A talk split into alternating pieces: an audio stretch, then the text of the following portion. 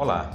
O Filosofia Goiás, mídias digitais dos cursos de bacharelado e licenciatura em Filosofia da UFG Campus Cidade Goiás é um projeto de extensão universitária que está nos principais agregadores de podcast e no Instagram. E se dedica à exposição do nosso fazer filosófico aqui na cidade de Goiás, antiga capital do estado, e também à promoção da interlocução com a comunidade filosófica nacional. Canal de podcast Filosofia Goiás promove entrevistas, exposições orais variadas, seminários de pesquisa, webséries e debates sobre os mais variados temas de filosofia com discentes e professores pesquisadores dos cursos de bacharelado e licenciatura em filosofia da UFG Campus Cidade de Goiás e com convidados de outras universidades de todas as partes do país. Além de ampliar os debates filosóficos, o Filosofia Goiás pretende promover a interlocução com instituições congêneres e diálogos filosóficos que transitem entre a tradição do pensamento filosófico e as questões do nosso tempo. Também o próprio fazer filosófico no ensino, na pesquisa, na extensão e na formação para a docência são tematizados aqui. Nós convidamos você a acessar e se inscrever em nossos canais de mídia, nos principais agregadores de podcast e no Instagram. Meu nome é Cícero Oliveira e no nosso 45º episódio, João Aparecido Gonçalves Pereira expõe o tema Política e Conflitos. O que Maquiavel nos ensina? Neste episódio, os professores João Aparecido Gonçalves Pereira e Felipe Assunção Martins conversam a partir da obra recém-lançada de João Aparecido sobre o pensamento de Nicolau Maquiavel. A natureza essencialmente conflituosa da política, a relação entre liberdade e conflitos e necessidade do debate aberto são alguns dos temas tratados aqui neste episódio. João Aparecido Gonçalves Pereira é mestre em filosofia pelo programa de pós-graduação da Faculdade de Filosofia da Universidade Federal de Goiás e licenciado em Filosofia pela Faculdade Católica de Anápolis. É especialista em Metodologia do Ensino Fundamental pelo CEPAI UFG e especialista em Docência do Ensino Superior pela FABEC Brasil. Atuou como professor substituto de Filosofia no CEPAI UFG e nos cursos de Filosofia da UFG Campus Cidade de Goiás.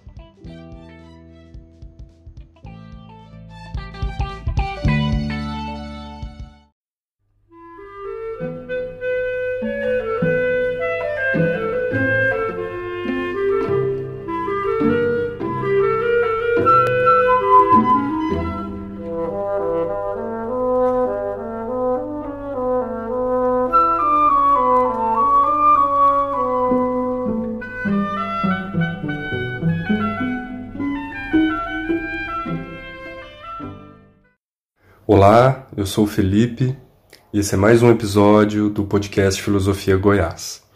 No dia de hoje a gente vai receber o professor João Aparecido, é, que já foi professor na Regional Goiás.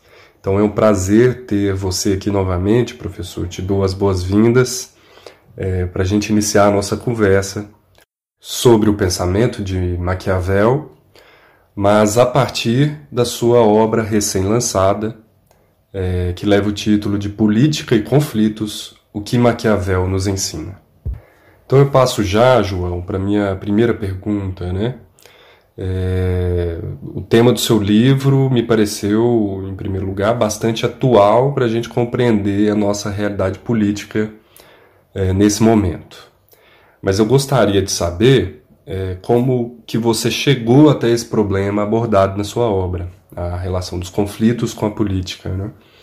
É, a imagem mais comum que a gente tem do Maquiavel é do defensor dos grandes, do conselheiro do príncipe, né?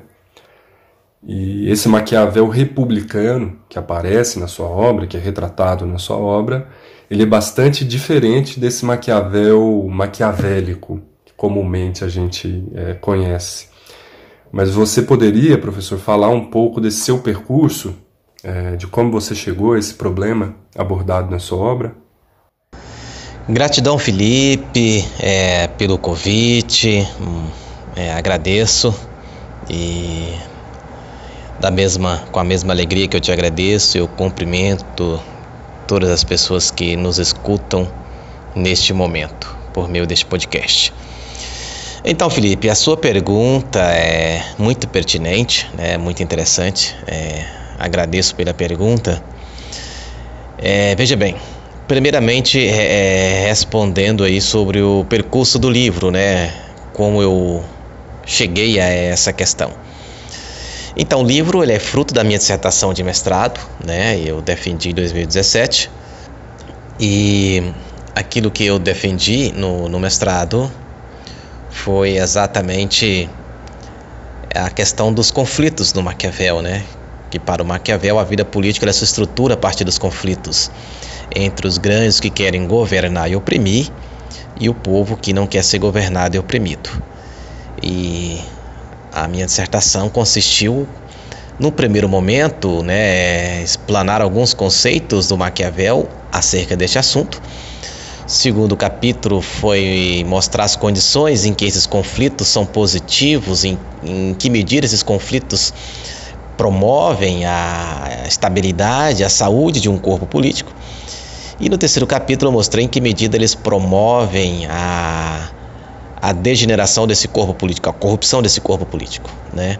E é isso. No livro eu trato, eu levo essa, eu fiz uma adaptação dessa mesma abordagem. No primeiro capítulo eu acrescentei algumas coisas, né, para para dar um destaque, né, na, na, na originalidade do Maquiavel para pensar a política. O segundo capítulo, o segundo e terceiro capítulo eu mantive a mesma abordagem. E eu acrescentei um quarto capítulo que é para falar da atualidade do pensamento do Maquiavel, né? Como que o seu pensamento pode ser usado para pensar a política atual. Então, aí eu respondendo a outra pergunta sua, que é essa ideia, né, de que o Maquiavel, o defensor dos grandes, né, o conselheiro dos príncipes, e de repente eu trato de um Maquiavel republicano. Então, eu vejo que é, para quem estuda Maquiavel, essa questão do Maquiavel maquiavélico já é superada, né? Acho que para quem estuda Maquiavel, não com para ser um especialista, mas para quem estuda Maquiavel dentro da filosofia, né? Da filosofia política, é, para quem estuda Maquiavel na ciência política, enfim, para quem estuda Maquiavel de forma acadêmica, de forma científica, eu vejo que essa questão do maquiavelismo, do maquiavel maquiavélico, ela está superada, né, em grande medida. É... E essa questão do maquiavel republicano, né, é algo que o que entrou no Brasil por via do professor Nilton Binotto, da Universidade Federal de Minas Gerais, que se aposentou. É... Inclusive, há pouco tempo comemoramos o... os 30 anos né, da sua obra, de uma das suas obras é, clássicas, né, do Newton Binotto, que é o Maquiavel republicano. E, a meu ver, o Maquiavel ele é um pensador republicano e foi um cidadão republicano que sonhava com a sua Florença um dia se transformasse numa república bem ordenada. Né?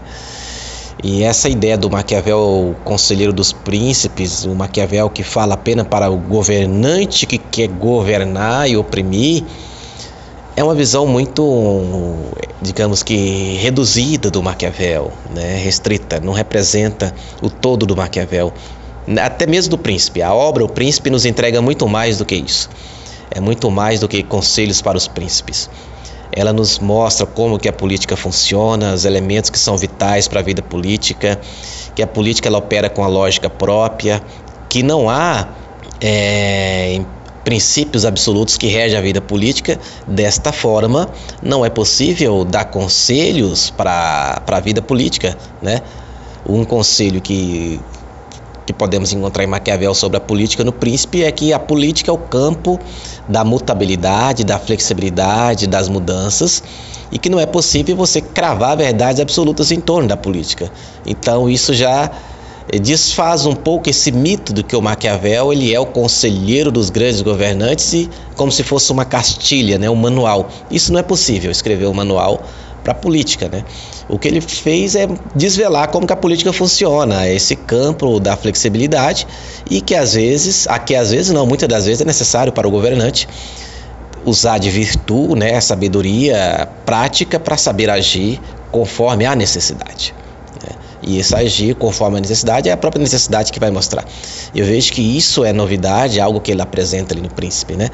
Mas a novidade mais central que eu vejo que o Maquiavel traz é aquilo que eu falei no início, essa ideia de que a vida política se estrutura a partir dos conflitos entre os grandes que querem governar e oprimir e o povo que não quer ser governado e oprimido. João, é um ponto importante abordado na sua obra a relevância dos afetos, dos humores na, na vida política. É, aliás, o Maquiavel também é bastante conhecido pelo seu chamado realismo político, em oposição a abordagens mais utópicas e ideais da política. Né? Então, a compreensão da potência dos afetos na política, ela parece também se relacionar com essa leitura realista, não é? é? quer dizer, compreender que há um turbilhão de conflitos afetivos que constituem a vida social e política é um passo importante para uma visão mais realista da política. Né?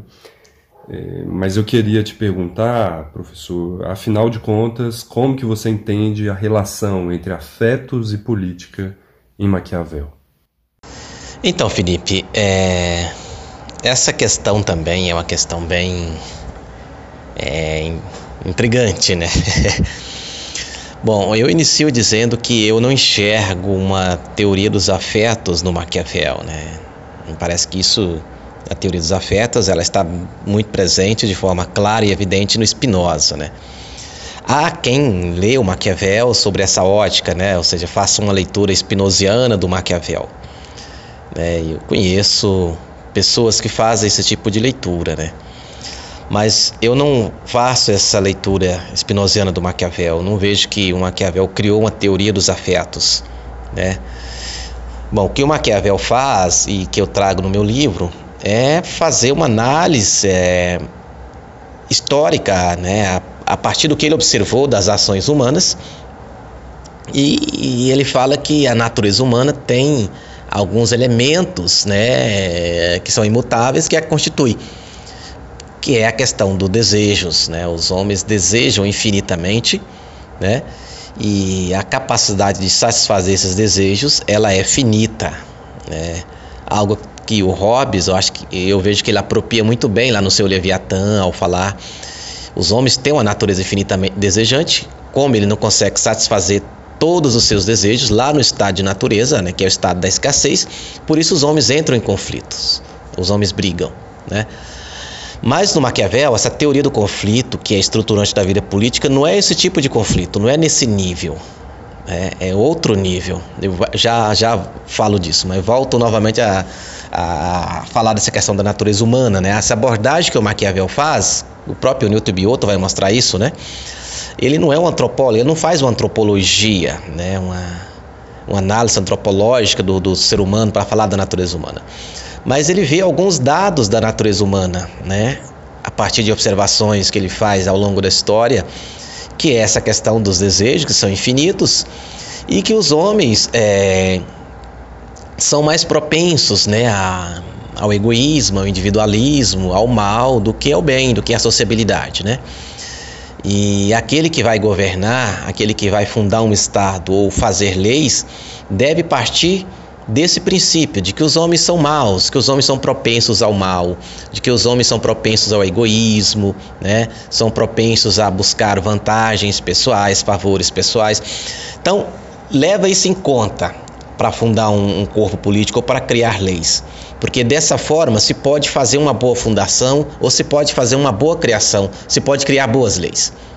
Porque, do contrário, se você vai fundar um corpo político, você vai criar leis, levando em consideração que os homens são seres sociáveis, são seres amigáveis, né?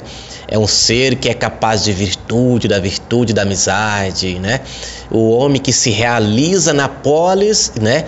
E na polis não para satisfazer os seus desejos imediatos, mas para satisfazer os seus desejos intelectuais, para se relacionar. O homem que se realiza na polis doando, se relacionando, sendo amigo. Não. Se você partir do princípio que o homem é assim, você não cria boas leis, porque as leis criadas, elas não vão ser capazes de regrar, de punir ou de administrar, reordenar as paixões desordenadas dos homens, quando os homens agirem mal. Entende? Então, por que, é interessante levar em consideração isso? que os homens são propensos ao mal? Para criar leis que sejam capazes de conter ou reordenar, né? essas ações individualistas, essas ações é, egoístas do ser humano, né? Essa, essas ações voltadas para o mal. Aí, agindo dessa forma, tomando isso em consideração, é possível criar leis, boas leis, né? É bem mais viável criar boas leis, levando em consideração que os homens se comportam dessa forma, né? Mas isso não é uma, é, uma questão ontológica que o Maquiavel enxerga, ou seja, é uma questão metodológica, né? Ou seja, vá fazer leis, vá fundar um Estado, parta do princípio de que os homens são maus, de que os homens não tendem naturalmente à vida política, à sociabilidade, a pensar no bem comum. Não. Parta do princípio de que os homens é, agem do contrário, pensando apenas neles mesmos. E dessa forma, se é possível criar boas leis, bons ordenamentos para regrar ou reordenar essa natureza infinitamente desejante que faz com que os homens se tornem egoístas. Então, essa é a questão que o Maquiavel analisa né, é, acerca da natureza humana. E ele faz isso no príncipe, no discurso. E no próprio discurso ele vai dizer que os homens não são nem bons nem maus totalmente. Os homens, em alguma medida, são medíocres, né? eles não sabem ser plenamente bons nem plenamente maus. Eis a necessidade, então, eu vejo, de formar os homens, a necessidade de boas leis. Exatamente porque os homens são medianos, que se fossem totalmente plenamente maus, não seria possível fazer boas leis. Se fosse bons, não seria necessário fazer boas leis. Então, é essa abordagem que ele faz né, acerca da natureza humana. Eu não vejo que ele faz uma abordagem da teoria dos afetos. E essa questão dos conflitos, é, ela funciona é, de forma é, política. Ou seja, esses conflitos que o Maquiavel fala que são estruturantes da vida política não são conflitos que nascem da natureza humana, mas são conflitos que nascem do corpo político. O corpo político ele é cindido por dois desejos. Os homens, ao viver junto aos outros, eles têm dois desejos. Geralmente eles se dividem a partir de dois desejos. De um lado, aqueles que querem governar e oprimir, e do outro lado, aqueles que querem liberdade. Ou seja, é um desejo que brota do grupo, de um corpo político, entende? É um desejo político, não é um desejo, não é um afeto que nasce da natureza humana, mas é algo que nasce do corpo político, da vivência política. Né? E é, alguns comentadores vão falar, para analisar essa questão, vão falar de conflitos políticos, que são exatamente esses conflitos que nascem né, decorrente de, de, de, desses dois desejos, dos grandes que querem governar e oprimir, e o povo que não quer ser governado e oprimido, e conflitos humanos, que são exatamente os conflitos mais conhecidos, né? Que as pessoas se conflituam porque elas querem a mesma coisa e tem coisa que não tem como dividir. Né? São as guerras civis, os conflitos civis, né? São chamados de conflitos humanos que estão ligados né, aos desejos humanos, que são infinitos e que às vezes desejam a mesma coisa, por isso entram em conflito. E é do conflito político que deve surgir boas leis para regrar, né? Esses conflitos humanos, esses conflitos civis. Né? Os conflitos civis que perpassam o corpo político, os conflitos individuais, eles devem ser regrados por leis e ordenamentos, instituições que brotam do conflito político entre os grandes que querem governar e oprimir e o povo que não quer ser governado e oprimido. Portanto, finalizo né, a minha resposta é, dizendo que eu não enxergo essa uma teoria dos afetos no Maquiavel, assim como está lá em Spinoza, né? até porque Maquiavel ele não usa o termo afeto e ele, ele não se debruça sobre esse assunto. Né? Quando ele fala da questão da natureza humana, do fundador de Estado ou do legislador, para levar em consideração que os homens são propensos ao mal, né? Ele faz isso de forma metodológica, apresenta eh, essa abordagem que ele faz, ele faz, ele a faz é, no sentido de construir uma, uma metodologia para o fundador de Estado ou para um legislador. É nesse sentido que eu vejo, e não que ele chegue a construir uma teoria dos afetos, apesar de que tem a pessoa, tem, existem muitas pessoas que fazem essa leitura do Maquiavel, é uma leitura espinosiana, a meu ver. Obrigado pela resposta, professor. É, outro ponto interessante no seu texto, na, na sua obra, é a relação entre conflito e liberdade. Como é possível é, João, desenvolver a liberdade dentro dessas assimetrias da vida política conflituosa.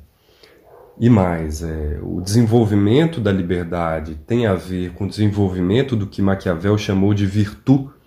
E qual a importância da virtude para a vida cívica e para o próprio desenvolvimento da liberdade?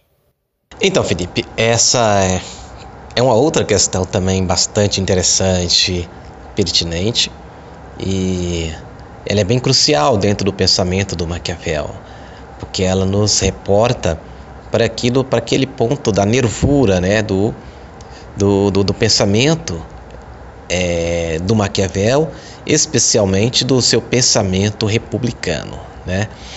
Então, essa relação entre conflito e liberdade, para o Maquiavel, como eu falei, a vida política se estrutura a partir do conflito, dos conflitos ou das dissensões dos humores. Esse é o termo que eu uso na minha dissertação. No livro eu uso o termo conflito, né? é, como sinônimos. É, então, essa liberdade que o Maquiavel está retratando é a liberdade republicana. Né? Primeiro, é, o Maquiavel fala de liberdade como sinônimo de república. Tanto é que no Príncipe, quando ele fala que é, toda cidade é dividida né, por dois desejos: de um lado, os grandes que querem comandar e oprimido, do outro lado, o povo que não quer ser comandado e oprimido.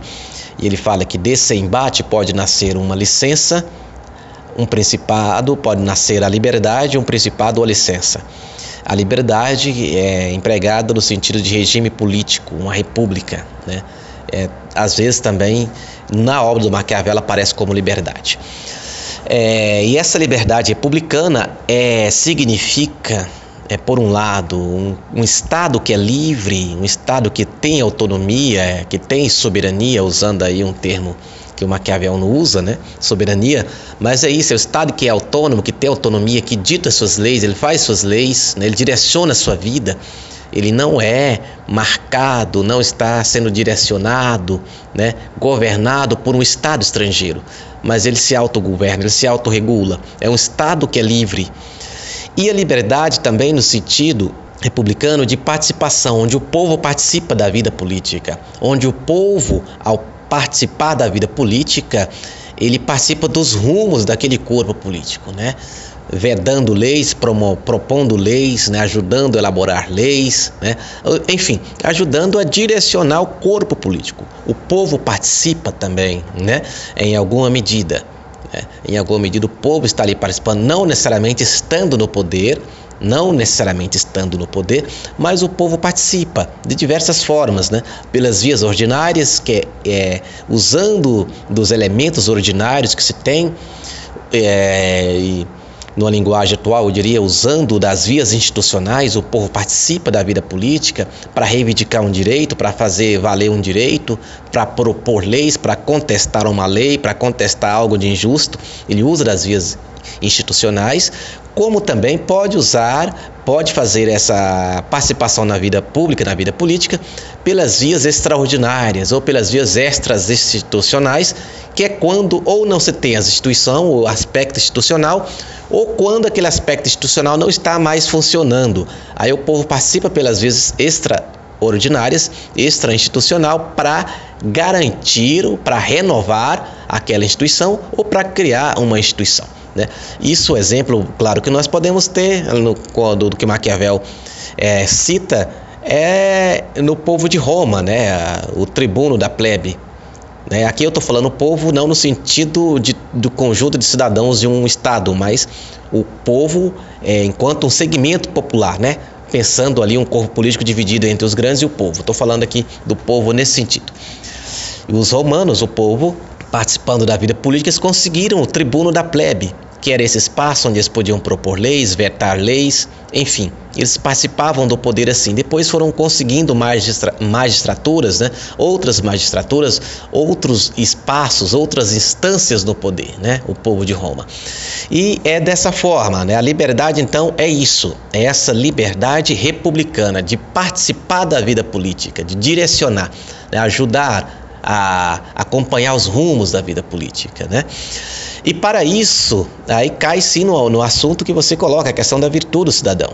Ou seja, para que você tenha liberdade, aqui no sentido de, de liberdade republicana, para que se tenha uma vida republicana saudável, é preciso ter o povo engajado.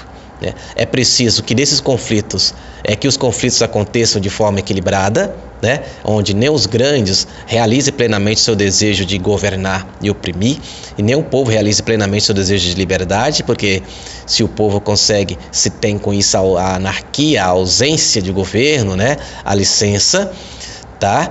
É, então é preciso que se tenha esse equilíbrio e desse confronto entre esses dois polos, entre esses dois desejos, é, que nasçam boas leis, bons ordenamentos que vão beneficiar a liberdade. E quando eu falo beneficiar a liberdade, é beneficiar a saúde da vida política republicana, a saúde do corpo republicano. Né? E dentre esses elementos que são fundamentais para que se tenha liberdade política, né? a liberdade republicana, aí tem sim a virtude. Né? O que é essa virtude? A virtude são ações excepcionais do cidadão, são ações extraordinárias, né? são ações, habilidades, é, seja do governante, seja do cidadão, que vá promover o bem comum, são ações grandiosas que vão é, promover a restauração de uma lei, a renovação de uma lei, a modificação de uma lei, de um ordenamento, né? Enfim, virtude é isso, tá ligado à habilidade, mas não só isso, mas é uma ação grandiosa. É uma ação extraordinária, extraordinária no sentido de que não é algo comum, não é algo trivial. E a leitura que eu faço e trago ela para dentro do livro é que em Maquiavel podemos enxergar uma coisa é a virtude, outra coisa são os bons costumes. Né? Os bons costumes é esse comportamento ordinário, o respeito às leis, é fazer aquilo que é comum aquilo que é o arroz com feijão, né? aquilo que é natural, que é comum de uma república, que é ordinário. A virtude é mais que isso. São aquelas ações excepcionais, grandiosas, né?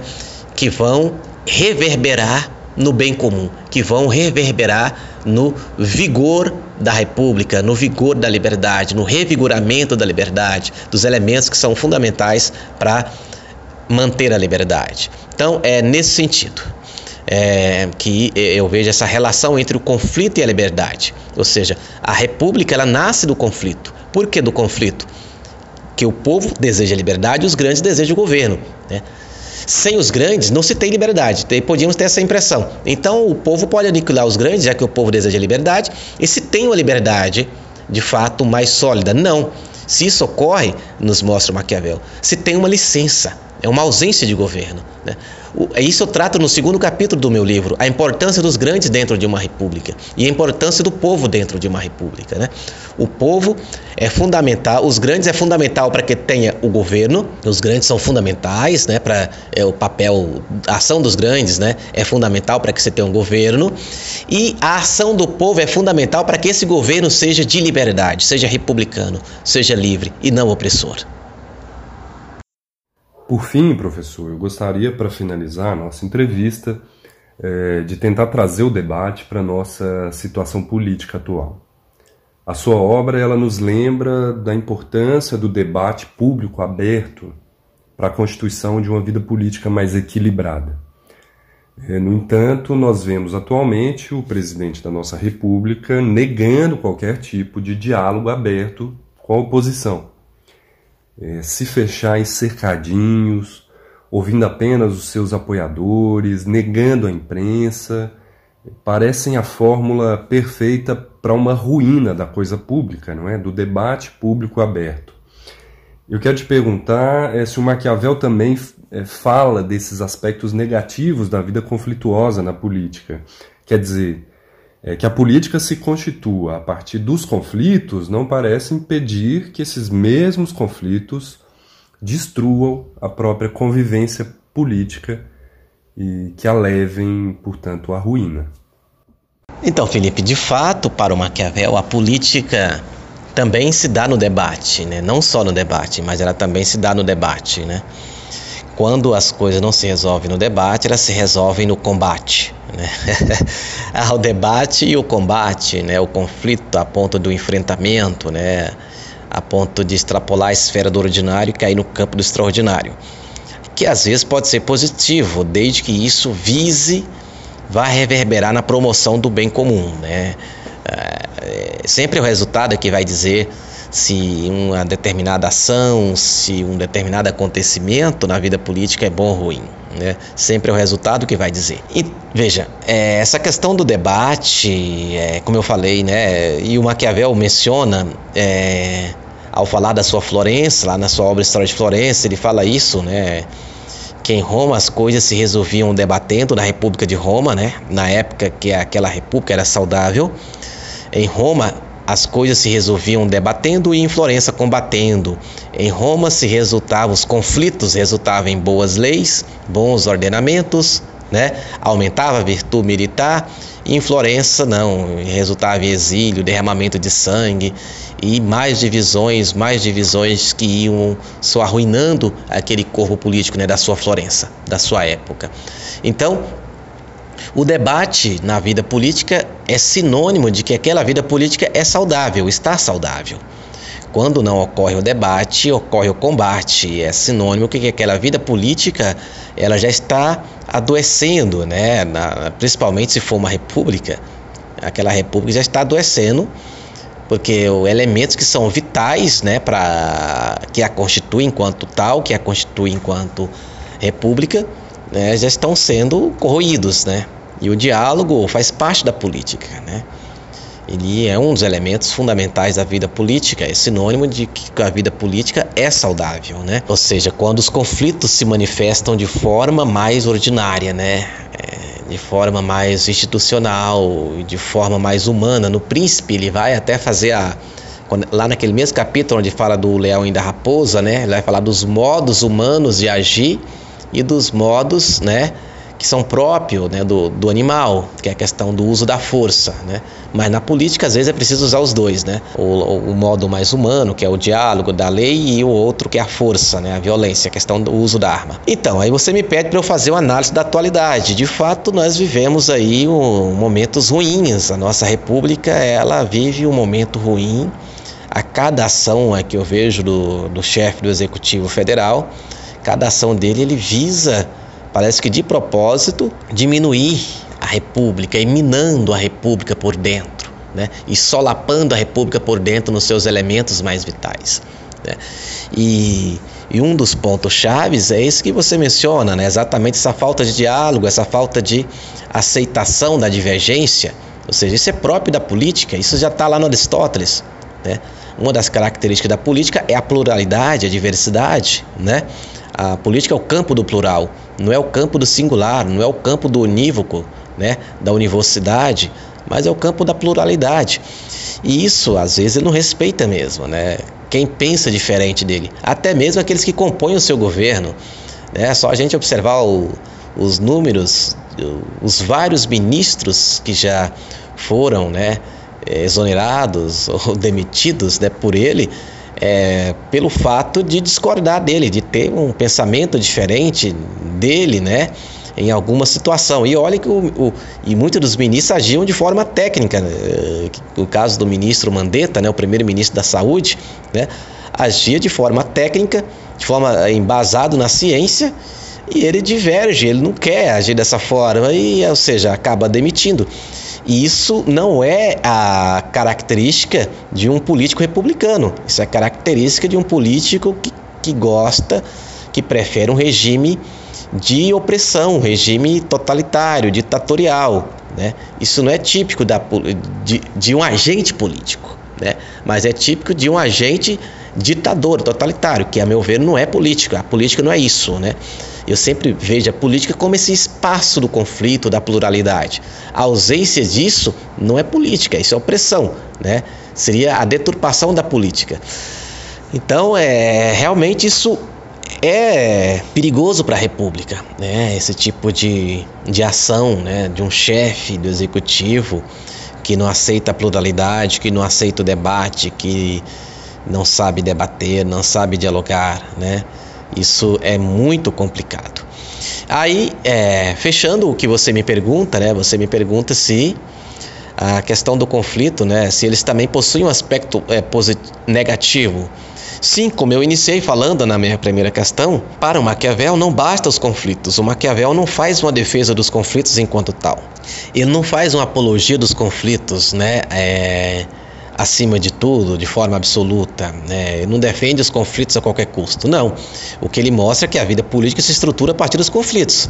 Ou seja, ela tanto cresce, expande, se desenvolve, quanto adoece, empobrece, se arruína a partir dos conflitos. Os conflitos podem tanto promover a saúde da vida política, quanto possibilitar, né, acarretar a doença e o fim de uma vida política. Né? E eu já falei em, em, respostas anteriores né, como é que os conflitos são convergentes com a saúde republicana. E de forma geral, é, de forma bem sintética, vou dizer agora como é que eles podem ser negativos né, dentro da vida política. Isso eu trato no terceiro capítulo do meu livro. Uma das formas dos conflitos se darem de forma negativa é quando eles não resultam mais em boas leis. É quando eles resultam em leis que, ao invés de promover o bem comum, essas leis vão promover o bem de alguns, um pequeno grupo. Né? Vai tornar alguns grupos excepcionais, excelentes dentro de um corpo político em detrimento de outros, prejudica uns em detrimento de outros eles também são negativos quando se faltam os bons costumes no sentido político, quando se falta o respeito às leis, o amor à coisa pública, o respeito à coisa pública, né? E quando as leis vão deixando de se renovar, quando aqueles conflitos não promovem a renovação das leis que estão aí, ou a promoção de boas leis, mas ao contrário, né, vai promo promovendo a, a formulação de, de leis ruins e essas leis não são mais capazes de resolver devidamente as demandas que surgem entre os cidadãos, né? os desacordos, as desavenças, né? as dissessões que vão surgindo entre os cidadãos, essas leis não vão sendo mais capazes de regrar tudo isso. Então esses conflitos já vão se tornando perniciosos, assim como o Maquiavel fala da sua Florença. Né? A cada conflito que se dava gerava uma coisa ruim, gerava ali um assassinato, um derramamento de sangue, né? e não gerava uma coisa boa, como na República Romana na época de sua grandeza política. Então é, é dessa forma, os conflitos eles destroem a vida política, né? Quando as leis vão deixando de se renovar, as instituições não vão não se renovam mais, é, os conflitos vão se manifestando pelas vias extraordinárias ou seja, aí surgem as facções, aquilo que o Maquiavel chama de facções, que são grupos que se reúnem para resolver demandas, mas não pensando no, no, interesse coletivo, mas no interesse daquele grupo, né? E nos nossos dias nós podemos falar aí de de, daqueles, daquelas situações em que um grupo de pessoas se subordina a um chefe, se subordina lá a um miliciano, se subordina a uma espécie de coronel ou um justiceiro para poder agir em seu nome, né? Onde as pessoas não procuram mais a, as instituições, não procuram mais as leis para resolver suas demandas, mas resolve pelas vias privadas. Isso Maquiavel vai chamar de facções. Isso é sinal de que a república já está corrompida e, os, e isso é um modo dos conflitos se darem, né, se manifestarem de forma negativa para o corpo político, entende? Então, quando essa série de condições vai se instaurando no, no interior de uma república, é sinônimo que os conflitos estão manifestando de forma negativa e cada vez mais eles vão se manifestar de forma nociva, né? Cada vez mais vai surgir conflitos e mais conflitos nocivos. Uma facção está unida até conseguir um objetivo, consegue aquele objetivo, aquela facção já pode se dividir e por aí vai. Então, é, os conflitos também destroem a vida política. Aliás, a vida política é destruída pelos conflitos e é construída e é mantida na sua saúde, né, na sua estabilidade também a partir dos conflitos. Não basta os conflitos, é preciso as condições. Esse assunto né, eu trato no terceiro capítulo do meu livro. Bom, professor João, é, a gente chega ao final dessa nossa entrevista e eu quero te agradecer novamente né, por ter aceito o nosso convite, que seja a primeira de muitas é, outras oportunidades né, para a gente conversar mais sobre o assunto, sobre outros assuntos. E eu queria, assim, como mensagem final, que você divulgasse um pouco mais a sua obra, como que a gente pode adquirir a obra, né? E, bom, é isso. Muito obrigado, professor. Um grande abraço. Então, Felipe, sou eu que agradeço pelo convite, por essa oportunidade, né, de estar falando um pouco daquilo que eu desenvolvi no meu livro, da minha pesquisa, do que eu desenvolvi na dissertação de mestrado e que foi transformada em livro, né? Aliás, o livro está dividido em quatro capítulos, né? Ao longo da nossa conversa, eu creio que eu mencionei os três. Falei um pouco do capítulo 1, do 2 e do 3, e tem o capítulo 4, que é onde eu falo né, da, de tudo aquilo que eu desenvolvi até o capítulo 3, como a exegese que eu fiz né, do, do Maquiavel no, ah, nos capítulos, nos três capítulos, né, como que essa exegese pode ser útil para a gente pensar a atualidade, né, como o legado de Maquiavel pode ser usado para pensar a atualidade. Né. Então, o livro pode ser adquirido diretamente comigo pelo meu e-mail centralfilosófica ja33@gmail.com ou pelo meu outro e-mail cidinhopereira@gmail.com, né? Esses dois e-mails eu acesso constantemente e pode ser adquirido, pode se adquirir o livro diretamente comigo. É, adquirindo comigo, ele vai autografado e com dedicatória. Mas o livro também ele, ele está presente em oito livrarias, né, de forma física, impressa, como também em forma na versão digital, né? Ou seja, ele também pode ser comprado, é, na, adquirido na versão é, digital para quem preferir, tá? É isso, Felipe, e mais uma vez, gratidão mesmo pelo convite. Para mim é sempre uma felicidade poder estar conversando, né? Especialmente para a Universidade Federal de Goiás, a Regional de Goiás, onde eu tive a felicidade de trabalhar, né?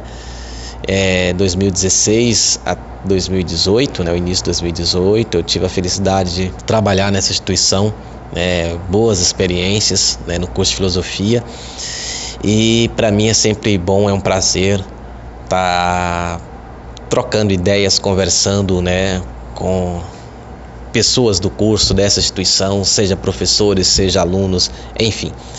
Então, resumindo, o prazer é todo meu, gratidão e estou à disposição para a gente conversar sobre outros assuntos aí, assim que você julgar conveniente, tá bom? Abraços.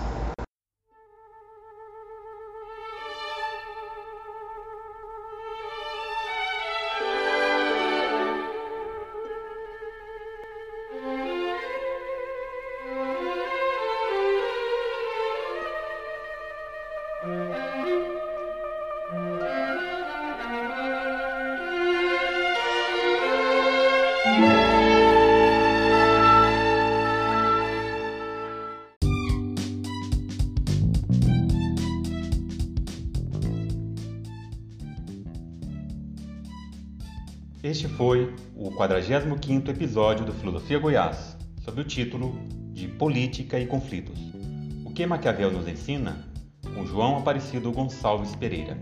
A música utilizada durante o episódio é de autoria de Dino Maranuzzi, trilha sonora do filme La Mandragola, de 1965, adaptada da peça teatral de mesmo nome, de Nicolau Maquiavel.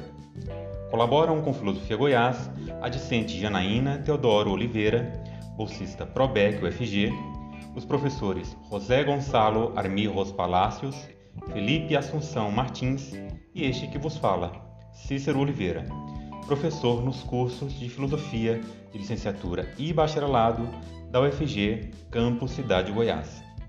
Nós somos o Filosofia Goiás uma atividade de exceção universitária ligada aos cursos de bacharelado e licenciatura em filosofia da UFG, Campus Cidade Goiás, antiga capital do estado. Além do Anchor, Spotify e Google Podcast, você pode nos acompanhar no Instagram e entrar em contato conosco pelo e-mail filosofiargoiás@gmail.com. Assinando Filosofia Goiás nos aplicativos de podcast você fica sabendo de cada novo episódio. Fique com a gente e até a próxima.